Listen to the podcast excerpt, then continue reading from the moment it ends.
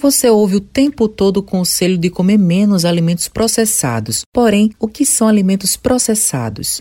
Bem, como o próprio nome já sugere, os alimentos processados, os produtos alimentícios que passam justamente por procedimentos técnicos né, da indústria alimentícia para que haja uma melhor conservação desse alimento, né, que ele dure mais na prateleira, para que ele né, seja retirada uma toxina dentro desse alimento, né, como o palmito, que precisa retirar a toxina botulínica, e outros enlatados também, que essa toxina pode fazer mal à saúde, causar doenças e até levar à morte. Então, são produtos alimentícios que passam por esses procedimentos técnicos, né, seja para conservação, para melhorar a qualidade do produto, para retirar alguma toxina que pode causar doença, para deixar ele com aroma, com sabor, com cheiro mais agradável e que aquele produto se torne mais atrativo para que o consumidor possa comprar.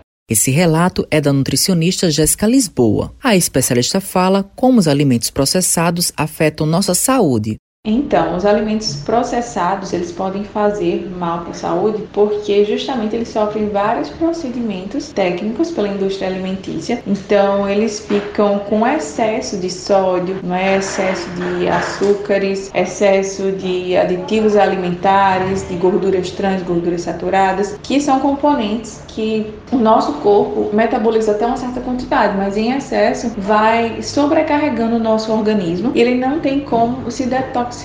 Ricardo Pessoa é personal trainer e ressalta quais são os alimentos que consome e os prejuízos que percebeu com os alimentos processados. Então, esse tipo de alimento eu já havia há alguns anos retirado da minha rotina de alimentação. E com o primeiro lockdown, em abril do ano passado, quando a gente teve que ficar alguns meses em casa, esses alimentos acabaram voltando é, a fazer parte do, da minha alimentação diária. Né? Alguns como é, biscoito, salgados de milho, panados e até refrigerante, que era coisa que eu não fazia há alguns anos. Os prejuízos mais notórios quase que de imediato começaram a aparecer. Primeiramente foi o aumento de peso constante, né? Então, durante o ano passado, eu engordei cerca de 10 quilos com essa mudança de rotina. E como eu sou asmático, também a frequência das crises que eu tinha aumentaram bastante. Matheus Lomar para a Rádio Tabajaro, emissora da EPC, empresa praibana de comunicação.